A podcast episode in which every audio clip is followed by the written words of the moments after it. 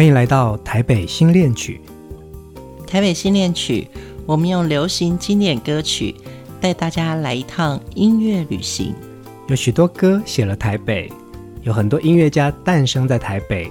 台北有好多故事。我们首先要带大家来游览台北音乐地图。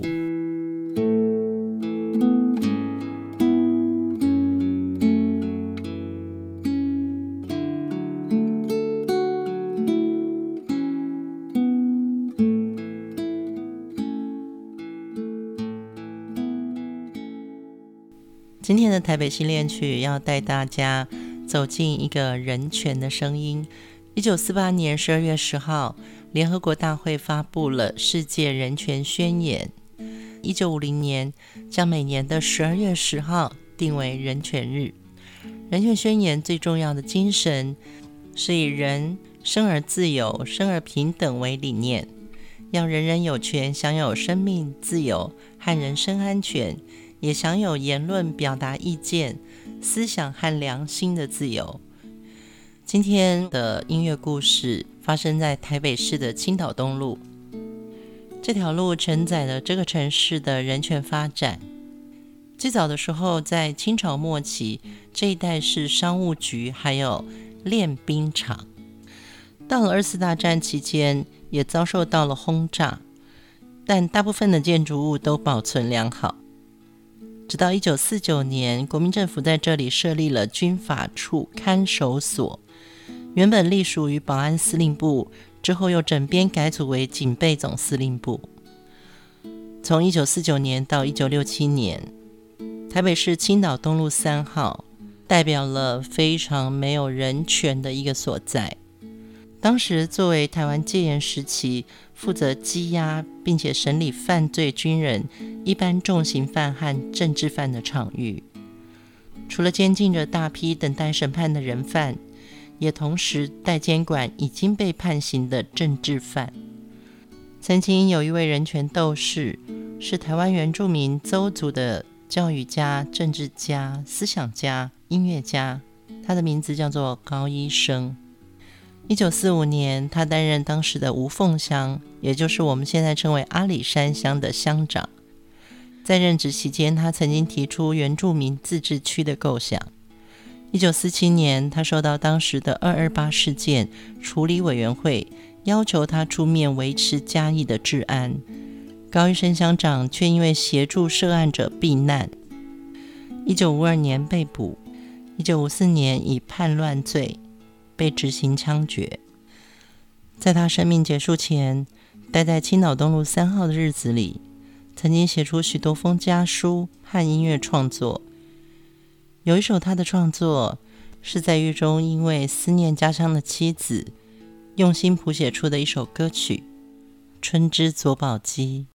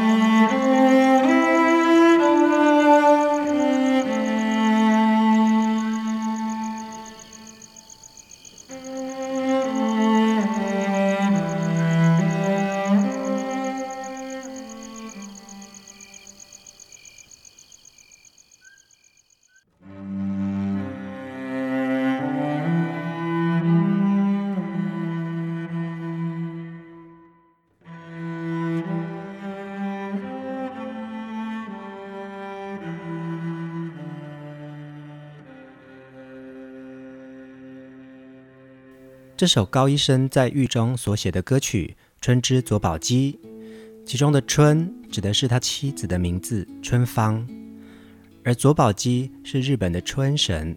对他来说，妻子不但是他的春神、爱神，更是他一辈子的守护神。野火乐集在二零零七年制作了一张邹之春神高医生纪念专辑，将他毕生的创作透过高氏家族、周族的族人和一群原住民的音乐人集结完成，并且在台北的红楼剧场举办了一场高医生的纪念音乐会。刚刚我们听到的大提琴声是这张专辑的音乐制作人陈楚慧用心演奏高医生的作品。高医生在求学期间开始接触现代的音乐教育，他不仅是一位欣赏者，同样也是表演者与创作者。因为受到了日本殖民文化的影响，他所创作的歌曲听起来都具有浓厚的东洋味。从学校毕业了之后，回到周族的达邦部落的教育所任教，成为周族最早的精英分子。而他对家乡的发展更是充满了抱负，在他的创作当中，常常流露出心系家乡与族群间发展的关怀。在他的音乐铺陈中，可以感受到非常深厚的艺术造诣与理想坚持。他虽然成长于日治时期，并接受日式教育，却为自己的族群创作了如诗歌般的作品。在他的文字当中，足以可见他的人文思想与族群远见。一九五四年，在他遇难后，他的墓志铭上写着：“高医生为邹族付出生命，有爱，有恨，无悔。”不要忘记了，这个歌是我的爸爸在坐牢的时候在做的歌呢。他的那个指甲一个一个拔掉的。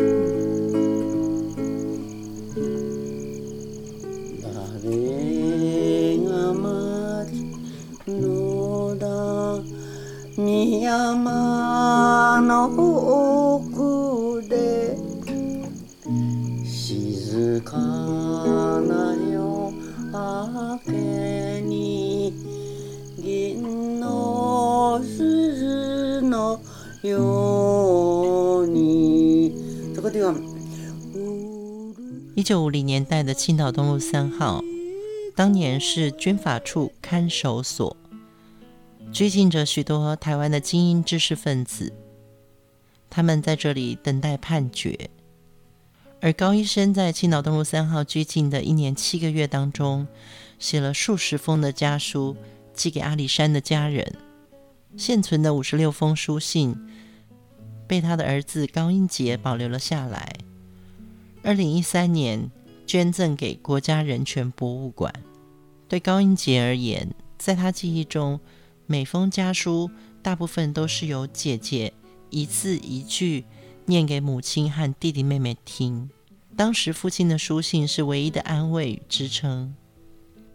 经历过五零年代白色恐怖时期的政治受难者蔡坤林先生，在读完高医生的家书后，感慨地说：“在一个人被逮捕后，经过刑求、羁押和天天都要面对死神的日子里，竟然以他丰沛的精神修养，表达对家人以及家园族人的关怀，实在令人敬佩。”在一九五二年到一九五四年。高医生的人权被剥夺，当时也是台湾白色恐怖时期，所有无辜被诬陷的政治受难者，在这里遥遥无期的等不到回家的路。从他的音乐作品中听得出来，他心系亲人、妻子与部落情感的敏锐天赋，谱写出如此优美又意境的作品，像山谷里飘送出来的花香。闻得见，听得见，甚至看得见，就像这首以利高露所演唱高医生的作品《长春花》。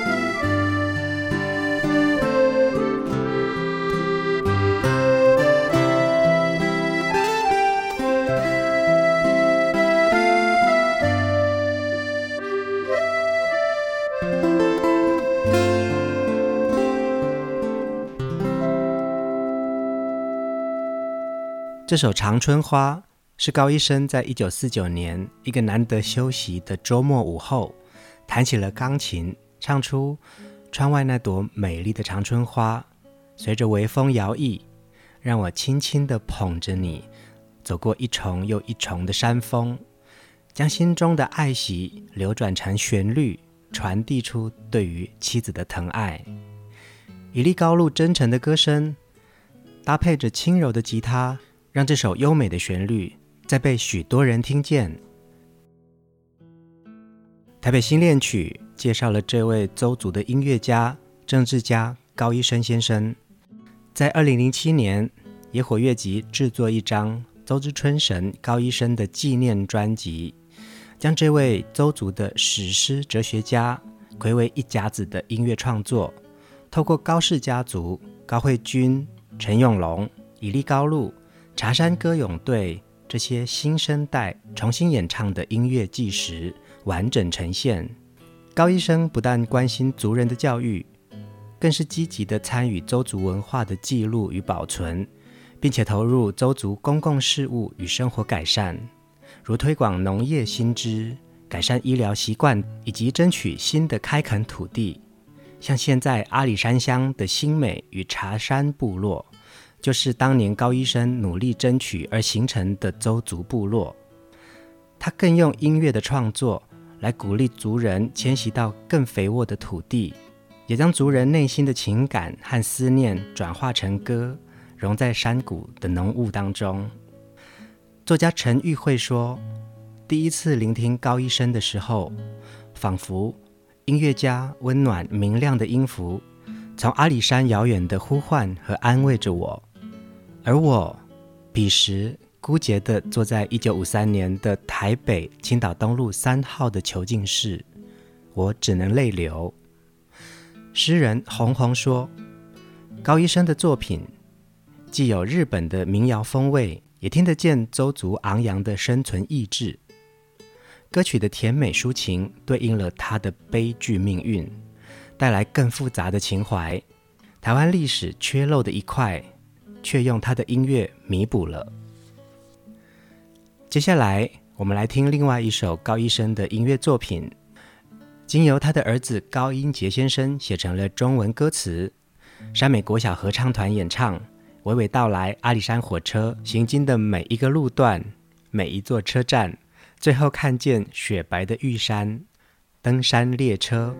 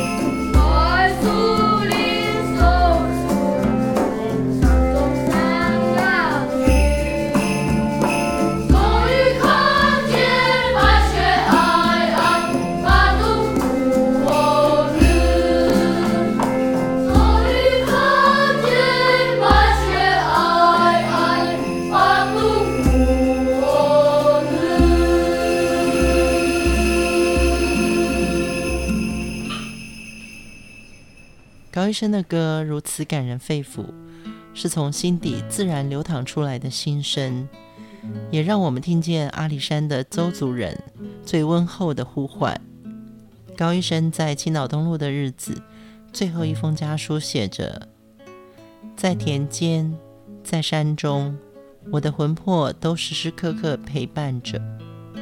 水田不要卖。”让我们感受到他对亲情、爱情。甚至土地的关怀和爱。台北新恋曲经典音乐景，请继续陪伴我们。